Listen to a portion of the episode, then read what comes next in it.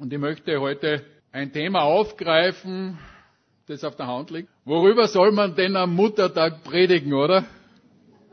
Ja, es, wie soll ich sagen, ich habe es mir nicht einfach gemacht und doch bin ich einfach geblieben. Ich predige über Mütter. Und Muttertag ist ein Tag, wo wir bewusst Danke sagen dürfen.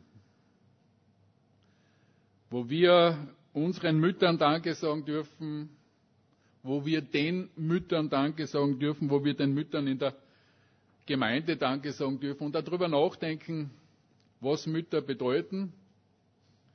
Auch darüber nachdenken als Mütter, was Mutterschaft bedeutet. Und so dürfen wir Danke sagen allen Müttern. Und wenn ich alle Mütter ansprechen möchte, dann sehe ich biologische Mütter, leibliche Mütter, aber ich sehe vor allem auch geistliche Mütter, die einen unverzichtbaren Dienst in Familie, in Gemeinde, in unserer Gesellschaft haben, die Liebe, Fleiß, Treue und Geduld einbringen. Und daher möchte ich gerade mit denen anfangen, mit den geistlichen Müttern. Und es ist ja interessant, dass gerade Apostel Paulus etwas dazu sagt. Ich möchte einen Vers aus 1. Korinther 7, 32 nehmen. Ich möchte aber, dass ihr ohne Sorge seid. Und er setzt fort.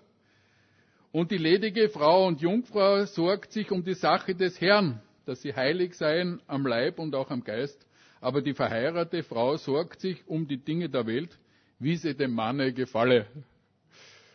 Paulus hat ja eine Perspektive gehabt. Er hat durchaus eine Zeit lang äh, die Wiederkunft des Herrn sehr aktiv erwartet und wir, auch wir tun gut daran, das zu tun. Wir wissen nicht für uns persönlich, ob er nicht schon heute Nachmittag kommt. Okay? Daher ist diese Hoffnung, die Paulus gehabt hat, auch unsere. Und auch wir sind der Entrückung näher, als wir es noch gestern waren. Die Chance, dass wir tatsächlich leiblich hingerückt werden zum Herrn, ist größer denn je. Und doch meint Paulus auch damit, dass es eine Berufung gibt, äh, dass Menschen sich ganz und ich werde es nicht werten, das eine oder andere, und Paulus tut es auch nicht, Zeit für den Herrn haben, sich dort investieren können. Und ich bin sehr dankbar, dass das unsere geistlichen Mütter tun, dass sie diese Berufung auch annehmen, sich um die Sache des Herrn kümmern. Sie ihre Zeit einsetzen, geistliche Babys betreuen, denn es ist ja so, dass wir gerade auch im Reich Gottes einiges an Windeln zu wechseln haben, dass es notwendig ist, dort oder da Tränen zu trocknen, ein offenes Ohr zu haben, hinzuschauen, ein Mutterherz schlagen zu lassen, Kinder im Glauben vorwärts zu bringen und Fürsorge, Versorgung und Begleitung anzubieten. Und so kann es dann durchaus sein, dass es, wie im Jesaja drinnen der Text zitiert, die einsame mehr Kinder hat als die, die den Mann hat. So ist es eine wunderbare Möglichkeit und wir sind sehr dankbar für unsere geistlichen Mütter, für die dann auch einige Dinge, die in Zukunft jetzt im Zuge der Predigt über Mutterschaft sage, weiter gültig sind. Mütter sind mit den Begriffen Ehe und Familie sehr eng verbunden. Mütter in Ehe und Familie. Und die Bibel ist ja ein Buch, das immer wieder ganzheitlich betrachtet, während wir in unserer Gesellschaft dazu neigen, uns immer mehr zu spezialisieren und in der Gefahr sind, Dinge immer mehr auseinanderzureißen, sehen wir in dem Konzept der Familie, in dem Konzept der Ehe, dass es um etwas Ganzes geht, das sich in sich bedingt und es, wenn es ganzheitlich betrachtet wird, optimal funktioniert. Und wir sehen leider in unserer jungen Generation, auch in unserem Land, dass man nicht mehr heiraten will, dass die heutige Gesellschaft Lebensgemeinschaften bevorzugt. Lebensabschnittspartnerschaften sind ein Begriff. Unverbindlichkeit und doch, Umfragen zeigen es immer wieder, gibt es einen tiefen Wunsch nach haltbaren Beziehungen, aber die jungen Leute wissen draußen zum Teil nicht wie. Und ich glaube, dass es für uns als Gemeinde eine Herausforderung ist, ganz einfach auch ein Rollenmodell zu sein und Partnerschaft, Beziehung und Ehe zu leben in einer stabilen und haltbaren Art und Weise. Die Gemeinde ist zwar nicht von der Welt, aber es ist in der Welt. Und wenn wir da drinnen sind in der Welt, dann haben wir die Gefahr der Ansteckung. Jesus selbst sagt, in der Welt habt ihr Angst. Die Welt fordert uns heraus, sie bedroht uns manchmal. Gesellschaftliche Strömungen fordern die Gemeinde. Sie haben sie immer gefordert, sie fordern sie auch heute. Und doch ist es so, dass selbst der Gesetzgeber in unserer Zeit die Ehe als Institut nach wie vor mit der höchsten Rechtssicherheit ausgestattet hat und auch heute unabsehbare Nachteile für unverheiratete Mütter da sind. Vor allem dann, wenn es um den überraschenden Tod des Partners geht. Ob es Erbansprüche sind, ob es die Witwenpension ist, ob es einer Lebensgefährtin in zweiter Beziehung, wo der Mann schon Kinder mit einer Frau vorher hatte, passieren kann, dass sie plötzlich vor der Türe steht und in ihr eigenes Haus nicht mehr hineingehen kann. Frauen verzichten zumindest auf Versorgung durch Institute, die ganz einfach durch die Gesellschaft nach wie vor zur Verfügung gestellt werden. Und auch wenn manche sich anstrengen, die Lebensgemeinschaft der Ehe gleichzusetzen, hat der Gesetzgeber nach wie vor die Ehe noch immer als rechtlich best geregelte Grundlage für Mutterschaft und Familie gesetzt. Warum tut er das? Weil es nach wie vor ein Konzept der umfassenden Sicherheit für die Gesellschaft ist und wir wissen dürfen, dass Ehe und Familie Plan Gottes ist. Und ein Abrücken vom Plan Gottes hat immer Konsequenzen.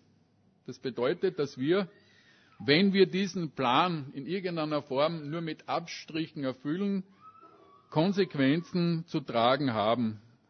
Und so ist Ehe in Gott, ist Gottes Erfolgsmodell. Und Mütter haben dabei eine hervorragende Rolle drinnen. Ehe als Gemeinschaft von Mann und Frau kommt ja bereits in 1. Mose 2,24 vor. Es ist etwas, das ganz früh in der Bibel drinnen zu finden ist. Darum wird ein Mann seinen Vater und seine Mutter verlassen und seiner Frau anhangen und sie werden ein Fleisch sein. Und das als Bild auf unsere lebendige Hoffnung im Himmel, auf eine Einigkeit, wo wir einmal mit Christus eins sein werden in einer Qualität, wie wir selbst durch die Verbindung von Mann und Frau oder dem Ergebnis der Kinder nicht richtig nachvollziehen können. Gott hat uns in der Partnerschaft, in der Ehe, in dieser Einheit etwas gegeben als Vorbild hin auf das, was uns versprochen hat, wenn er uns als Gemeinde als Braut bezeichnet, uns persönlich, und es ihm vorschwebt, dass wir Einheit in Vielfalt leben sollen. Ein Fleisch und im Kind verbunden zu einem neuen Wesen. Ein gigantisches Konzept und wenn man sich so vorstellt, dass so aus den Erbanlagen des Vaters und der Mutter, könnte man sagen, ein Reißverschluss zusammen, zwei 50-50 Elemente in ein Stück zusammengefügt werden und wir dann auf die Kinder schauen, wo das Kind ein Auge zukneift und dem Papa ähnlich schaut und lächelt und der Mama ähnlich schaut. Und als geniale Mischung von Papa und Mama plötzlich auftaucht. Ist das nicht gigantisch? Die Zielsetzung dieser Verbindung ist immer die Zukunft der Familie und Gesellschaft. Die Zukunft der Gesellschaft hängt von Familien ab, von intakten Familien und die Hochzeit ist überall ein gesellschaftlicher Akt. Weil es so wichtig, weil es so wichtig ist. Und doch ist eben in unserer westlichen Welt dieser Trend, das zu privatisieren mit den Konsequenzen, die das dann auch für Familie und Gesellschaft hat. Weil gesunde, stabile Familien Grundlage für eine gesunde und stabile, leistungsfähige Gesellschaft sind. Und es vor allem auch um die Sicherheit der schwächsten Glieder in dem Bereich geht, nämlich die Mütter und die Kinder. Wir sind in unserer versorgungssicheren Gesellschaft tatsächlich so, dass wir das nicht mehr spüren. Aber in jenen Gesellschaften, die das Sozialsystem nicht so gut ausgebaut haben wie wir, ist Witwenschaft, ist diese Versorgungssicherheit kann bis zu einer lebensbedrohlichen Gefahr werden. Daher ist es tatsächlich die Idee, diese Sicherheit für diese wichtigen Elemente der Gesellschaft, für unsere Zukunft. Unsere Kinder sind unsere Zukunft.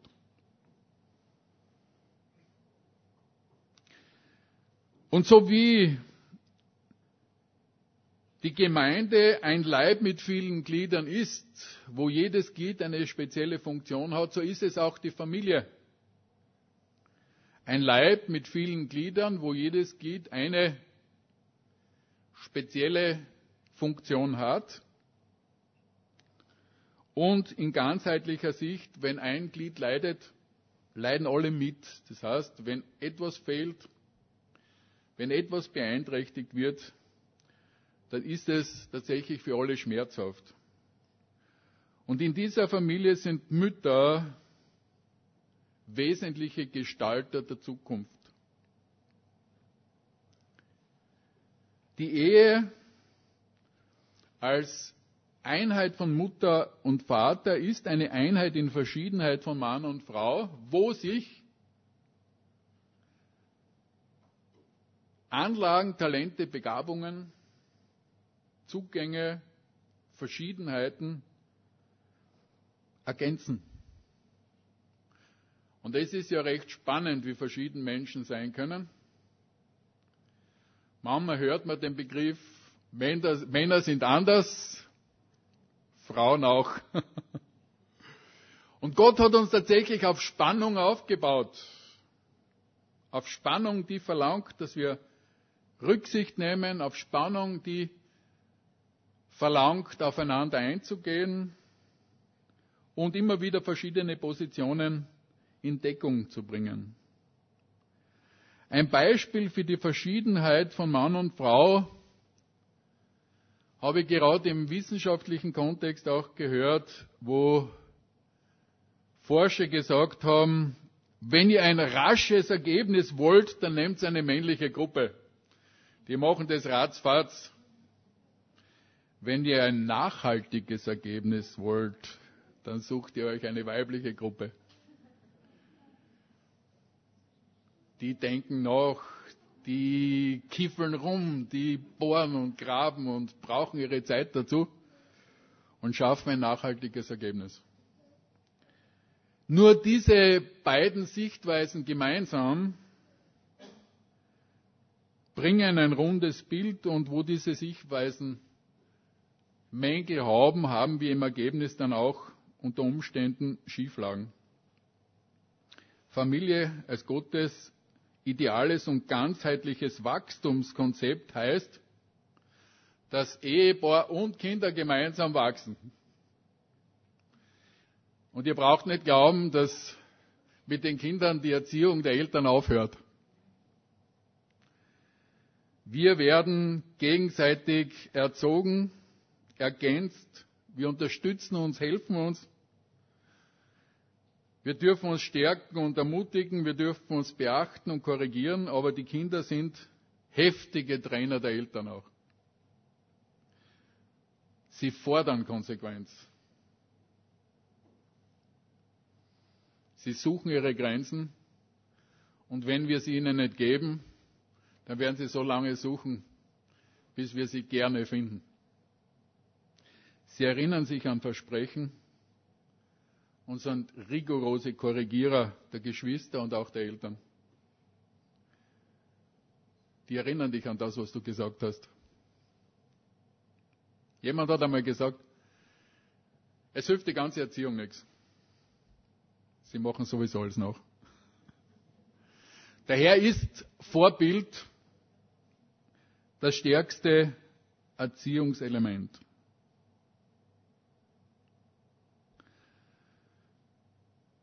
Die Beziehung zwischen Mutter und Kind ist in einer besonderen Art von Mutterliebe ganz und immer wieder zentrales Beispiel in der Bibel zu finden. Und ich möchte gerade den bekannten Vers aus Jesaja 49, 15 nehmen, wo steht, kann auch eine Frau ihr Kindlein vergessen? Es ist fast eine rhetorische Frage, oder? Gott setzt was drauf, dass sie sich nicht erbarme über den Sohn ihres Leibes. Gott setzt zu, wenn das passiert, dann bin ich trotzdem da. Aber mir geht es um diesen ersten Teil da drinnen, dass es fast rhetorisch ist, eine Frau kann ihr Kindlein nicht vergessen. Weil es das Mutterherz ist. Das ein Beispiel für Zuverlässigkeit, für Liebe und Erbarmen ist und für eine besondere Beziehungsfähigkeit. Und ich kann mich erinnern, unsere Kinder waren im Nachbarzimmer, sie hatten ein eigenes, aber die Ingrid hat da immer ein sehr sensibles Organ gehabt. Die ist bei jedem Muckerzer vom Kind präsent gewesen. Während sie mich dann gerüttelt hat, vor allem in den ersten Wochen, wo sie geschrien haben, ist ja auch dein Kind, wirst du nicht munter? Ich bin drinnen gegangen. Ja, sie hat die Kinder immer am Radar gehabt. Auf der einen Seite die Mutter, auf der anderen Seite das Kindlein. Das Kindlein, das äh, bedürftig ist, das eine besondere Fürsorge braucht, das zunächst völlig hilflos ist. Kinder sind wirklich absolut, absolut angewiesen. Aber sie erregen unheimlich Aufmerksamkeit.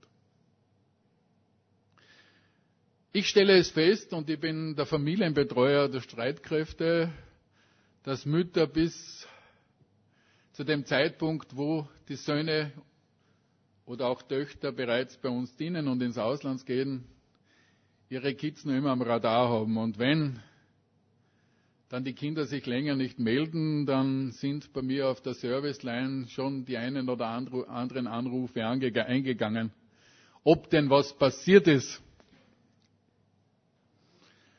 Und ich musste dann sagen, dass es auch von mir immer wieder als gutes Zeichen wahrgenommen wird, wenn sie sich einmal nicht rühren, weil dann brauchen sie nichts. Und sie sind ja doch in den ersten Wochen, wenn sie weg sind, so beschäftigt, dass sie an alles denken, nur nicht an die Mama zu Hause, nicht? Allerdings habe ich auch immer wieder versprochen, dann aufmerksam zu machen und einmal kurz dem Kameraden oder der Kameradin auf die Schulter zu klopfen und sagen, ruf einmal daheim an. Sie mögen das ja überhaupt nicht, wenn man das tut, nicht? Aber ja. So, wir sind als Eltern manchmal dann wirklich auch herausgefordert, stückweise loszulassen, das Kindlein auf den Weg zu führen. Aber Kinder erregen Aufmerksamkeit und ich kann euch das sagen, ich habe einige Festakte geleitet, militärische Festakte. Und wenn da so ein Zwei- oder Dreijähriger aus der Front herausbricht und seine Foxen macht, dann kann der Redner sagen, was er will. Das Kind ist ein Showstopper. Alle sehen nur dieses Kind, das da am Hof die herzigen Bewegungen macht. Hinfällt, Purzelbaum schießt. Also sie sind im Fokus drinnen. Und Frauen und Mütter, wie ich schon gesagt habe, haben spezielle Messgeräte. Sie sind sehr sensibel. Sie haben eine emotionale Kompetenz, Einfühlsamkeit. Und ich werde auf diese wichtigen Werkzeuge noch einmal zu sprechen kommen. Die Mutterliebe wird sehr stark in unserem bekannten Beispiel bei Salomos Urteil beschrieben, wo zwei Mütter um ein Kind gestritten haben und ich darf den Text lesen. Und der König sprach, holt mir ein Schwert. Und als das Schwert vor den König gebracht wurde, sprach der König, teilt das lebendige Kind in zwei Teile, gebt diese, dieser die Hälfte und jener die Hälfte. Da sagte die Mutter, deren Sohn lebte zum König, denn ihr mütterliches Herz entbrannte in Liebe für ihren Sohn und sprach, ach mein Herr, gebt ihr das Kind lebendig und tötet es nicht. Jene aber sprach, es sei weder mein noch dein, lass es teilen. Gehört auch was dazu. Mütter können, können gegen fremde Kinder durchaus hart sein, oder? Da antwortete der König und sprach, gebt dieser das Kind lebendig und tötet es nicht, die ist seine Mutter.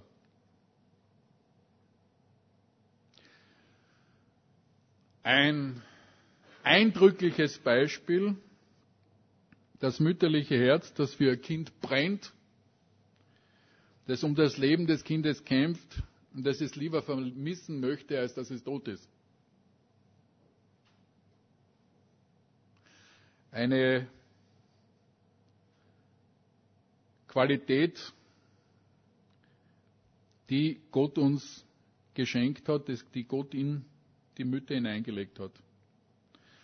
Ich möchte auf die emotionale Kompetenz wieder zurückkommen, dass diese emotionale Kompetenz auch entsprechenden Umgang verlangt. Und ich darf gerade im Kontext der Ehe äh, darauf aufmerksam machen, dass daraus auch sehr scharfe und effektive Waffen zur Verfügung stehen und dass die durchaus auch in der Lage sind, heftig zu wirken.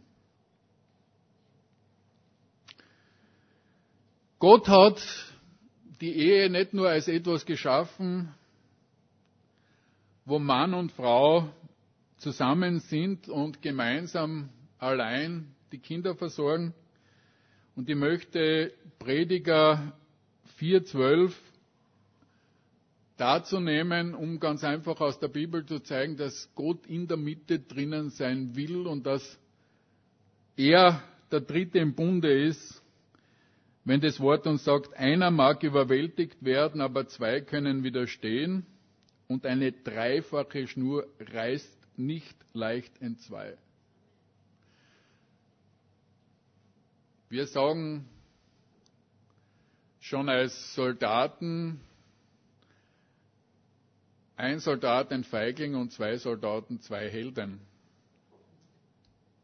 Weil man zu zweit im Team Herausforderungen anders bestehen kann, als wenn man es alleine ist. Die dreifache Schnur in der Partnerschaft, wenn beide auf Gott schauen, so muss man sagen, dass diese Seele in diesem Seil, ist ja, dass das Seil so eine Seele drinnen hat, wenn man es dreht, da gibt es so einen weißen Teil, um das das Ganze gewunden ist, dass diese Seele Gott dem Ganzen eine Festigkeit gibt, die ganz einfach ohne nicht in dieser Qualität bestehen kann. Und gerade in dem Kontext darf ich nur einmal darauf betonen, dass es vor allem um die nächste Generation geht, wenn zwei Eltern in Konflikt kommen und dass das Kindeswohl ein wesentlicher Bereich ist, unsere Zukunft und dass wir das ausreichend berücksichtigen sollten. Und zwar nicht nur in der Zeit, wo die Kinder klein und ich habe feststellen dürfen, dass Kleinkinder noch den Verlust eines Teiles besser verkraften als ab dem Alter, wo sie dann größer werden, dass sie sehr schlecht verkraften, wenn es in die Pubertät geht und dass selbst dann zeigen Langzeitstudien, wenn Eltern sich überraschend trennen, wenn sie schon erwachsen sind, Traumatisierungen passieren. Nach dem Motto, wenn es meine zwei Alten nicht schaffen, wie soll ich das schaffen? Dass es Defekte in die Beziehungsfähigkeit von Kindern selbst im Erwachsenenalter, in der Adoleszenz noch geben kann. Also es ist tatsächlich etwas, was wir oft gar nicht begreifen, aber es ist Schöpfungswahrheit und es ist etwas, was man immer wieder bedenken muss, wenn man in einen Konflikt eingeht. Partnerschaften sind in unserer, wie wir schon gesagt haben, in unserer Welt Herausforderungen ausgesetzt und es bedarf tatsächlich der Wachsamkeit gegen Eindringlinge, Eindringlinge von außen, wo das Wort die Fremde kennt. Ich möchte heute auch sagen, den Fremden. Wo Sprüche 2.11 sagt, Besonnenheit wird dich bewahren und Einsicht dich behüten. Und im 16. Vers, dich retten vor der fremden Frau, einer Fremden, die glatte Worte gibt und verlässt den Gefährten ihrer Jugend und vergisst den Bund ihres Gottes.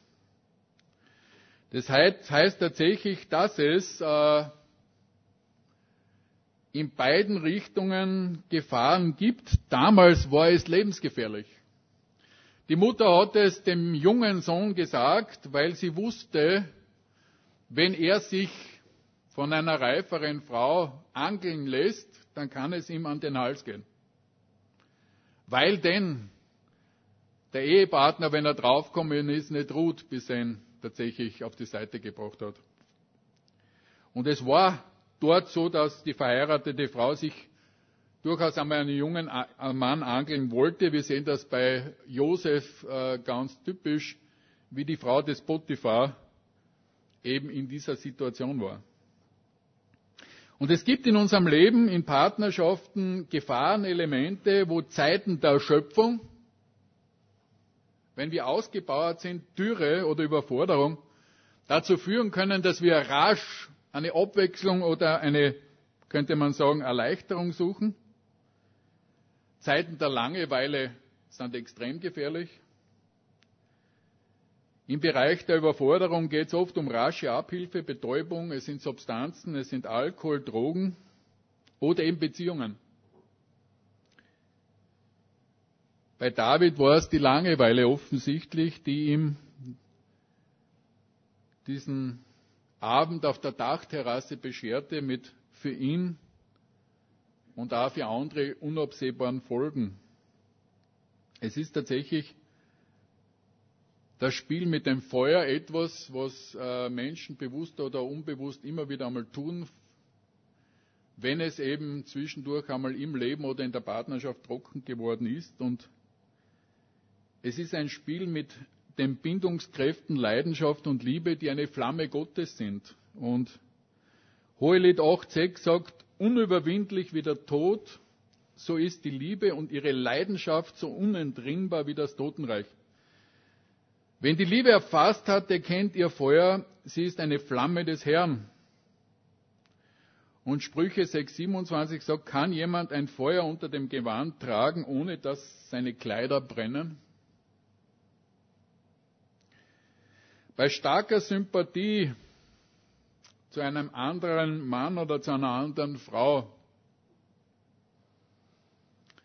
Vor allem, wenn wir aus irgendeinem Grund beruflich oder sonst was in diese Lage kommen, gibt es nur eins, Land gewinnen.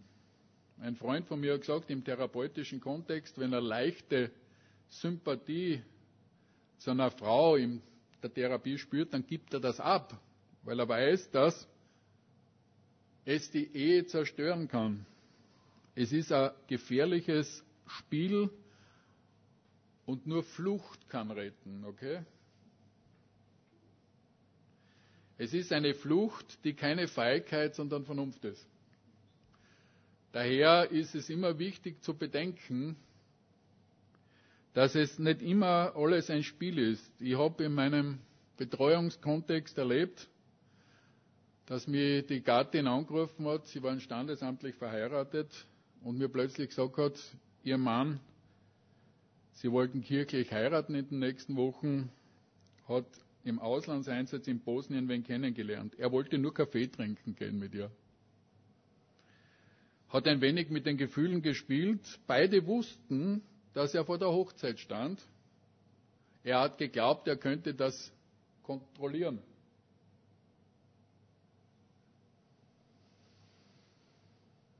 Die Hochzeit ist geplatzt.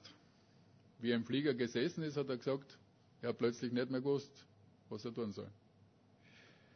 Ich habe lange mit ihnen geackert. Die Hochzeit hat zwar ein Jahr später stattgefunden, aber auf lange Sicht ist das gebrochen. Gell? Das heißt, äh, es ist tatsächlich so, dass dieses Feuer, das so schmeichelt und das einen zwischendurch so, könnte man fast sagen, wohltuend sich anfühlt, in einer Partnerschaft zu einer fremden Person eine Katastrophe ist. Daher müssen wir wachsam sein, das sagt uns die Bibel. Weil die Gesellschaft immer wieder sagt, gegen Liebe können wir nichts tun. Und sie meinen da diesen Kontext. Ja, frühzeitig Land gewinnen. Ich werde nur einmal sagen. Frühzeitig Land gewinnen. Und man kann immer was tun, wenn man den Brunnen austrocknet, dann hat er kein Wasser mehr. Ne? Aber dort sollte sich keiner befinden. Es gibt auch Eindringlinge von innen in die Partnerschaft. Es sind bittere Wurzeln, die äh, entstehen können, wo Hebräer 12, 15 sagt, und seht darauf, dass keine bittere, dass nicht jemand Gottes Gnade versäume, dass nicht etwa eine bittere Wurzel aufwachse, Unfrieden anrichte und viele dadurch verunreinigt werden. Lassen wir keine Konflikte anstehen. Gerade in einer Partnerschaft, und wir haben uns das ausgemacht, wir sollten ja die Sonne nicht in unserem, in unserem Zorn untergehen lassen. Ohne Apostel gibt es kein Einschlafen, okay? Und wenn es dauert, nicht? Man kann ja erst um zwei in der Vor einschlafen, oder? es sollte nicht sein. Man muss es ausräumen. Zu unser eigenen Gut. Weil die Bitterkeit uns oft schmeichelt in unserem Egoismus, aber uns vergiftet, schadet, unser Herz verhärtet und unsere Beziehung umbringt. Und wir etwas verlieren, nämlich wir verlieren nicht nur den Bezug zur zweiten Schnur, sondern auch zur dritten. Weil uns Bitterkeit nicht nur vom Partner, sondern vor allem auch von Gott trennt. Und die Wiederherstellung, das ist meine persönliche Erfahrung, funktioniert nur dann, wenn ich merke und ich bin bitter, dass ich diese Sünde bekenne, dass ich hingehe zu Gott und sage, das ist eine Sünde. Und zwar wurscht, ob ich mich so fühle oder nicht. Wir fühlen uns ja manchmal äh, ganz anders dann, nicht? Wir haben ja gar keine Lust dazu. Aber dass wir die Wahrheit stehen lassen, feststellen, dass diese Bitterkeit Sünde ist, ganz egal, was der andere dann hat. Oder was wir glauben, dass der andere getan hat oder die andere getan hat. Und mir ist es selber passiert, dass ich in meiner Partnerschaft, und ich habe einiges zu tun in der Gärtnerei, mich überfordert gefühlt habe durch die Ingrid, Bitterkeit aufgekommen ist und dann merkt man das schon so, wenn es so funkt, wenn man aneinander vorbeigeht, oder? Ja, damals so diese Regel mit dem Puzzle vor dem Schlafengehen, hm, noch nicht so ernst genommen. Und ich habe gemerkt, wie ich depressiv worden bin, wie ich gemerkt habe, dass ich die Kraft am Arbeitsplatz verloren habe, wie mir das Ganze immer weiter hinuntergezogen hat. Und es war dann um unseren Hochzeitstag, wo ich ihr eigentlich Blumen kaufen sollte und mir gedacht hat, ich habe überhaupt keinen Bock drauf. Und dann habe ich gleichzeitig auch gewusst, das kann ich nicht anstehen lassen. Und ich bin von dort, wo ich das gemerkt habe, in mein Schlafzimmer gegangen, ich bin auf die Knie gegangen, ich habe dem Herrn zunächst bekannt, dass es Sünde ist. Dass es mich von ihm getrennt hat, dass es mich von meiner Frau getrennt hat. Ich habe Buße getan, ich habe dem Herrn gedankt für meine Frau, obwohl diese Gefühle noch immer da waren. Und es ist interessant, innerhalb von zehn Minuten ist es plötzlich verschwunden wie eine Wolke. Die Bitterkeit war weg. Die Liebe war da. Und ich habe nach den zehn Minuten ausgehen können, als ob nichts war. Die ganzen Gedanken der Überforderung waren weg. Ich hätte meine Frau in, in den Arm nehmen können. Weil Gott was wiederhergestellt hat. Und das ist das Geheimnis der Vergebung in, in einer Beziehung, dass es wenn wir uns beugen, wenn wir Zerbruch zulassen, wenn wir die Entscheidung zur Vergebung ganz einfach treffen, dass die Gefühle dieser Entscheidung nachfolgen. Dass Gott befreit, dass Gott uns frei macht. Aber wichtig ist, lasst uns wachsam sein. Erkennen wir die Dinge früh und nutzen wir das, dass wir in einer Gemeinde sind, in einer Gemeinde, wo wir Geschwister haben, von denen wir uns helfen lassen können. Seelsorge ist keine Schande. Seelsorge ist manchmal eine Notwendigkeit. Und wenn du dort nicht hingehen willst, stell dir die Frage, willst du dein eigenes Ding machen? Oft der Grund, jemanden anderen nicht zu fragen, weil wir die Antwort wissen und unser eigenes Ding durchziehen wollen, das im Ende der Katastrophe sein kann. Wachen wir übereinander. Oder ich habe eine Empfehlung, gerade für Paare, und ich habe das mit der Ingrid nach 30 Ehejahren gemacht, Begegnung in der Ehe. Bitte. Ihr könnt gar nicht so ein altes Ehepaar sein, dass das nicht was Schönes sein kann. Man kann sich sowas gönnen. Es tut gut. Ingrid und ich werden ja heuer unser 40. Jubiläum feiern. Gottes Gnade. Ich darf abschließen und zusammenfassen. Wir sind dankbar für unsere Mütter, unsere Herzen der Familie, ob biologisch oder geistlich. Ihr seid ganz einfach Schätze in unserer Mitte wichtige Glieder der Gemeinde und besondere Fähigkeiten, die einbringt. Kreative Gestalterinnen mit Gespür. Mütter als Herz der Familie, die eingebettet im Erfolgsrezept Gottes in der Ehe die Zukunft unserer Gesellschaft gestalten und gemeinsam mit der Familie wachsen. Es muss uns aber immer bewusst sein, dass es Zeiten der Dürre, Schwäche gibt, dass es Gefahren gibt und wir wachsam sein müssen. Es muss uns klar sein, es passt nicht nur eine in unser Beuteschema oder eine, ja. Und wenn jemand vorbeikommt, der in unser Beuteschema passt, dann heißt es Land gewinnen. Damit wir die Gefahren von innen und außen ganz einfach feststellen, weil eine bekannte Gefahr ist eine halbe. Vergebung aber ist im Herzen der Beziehung drinnen. Vergebungsbereitschaft und das Geschenk, Vergebung weiterzugeben. Und sage ganz herzlich Danke für euch Mütter. Jesus, wir danken dir, dass du uns dass du deine Welt so geschaffen hast, dass du die Mütter gegeben hast, die in ganz besonderer Art und Weise mit ihren Herzen für ihre Kinder da sind, mit ihren Herzen für die geistlichen Kinder da sind, Herr. Du siehst da die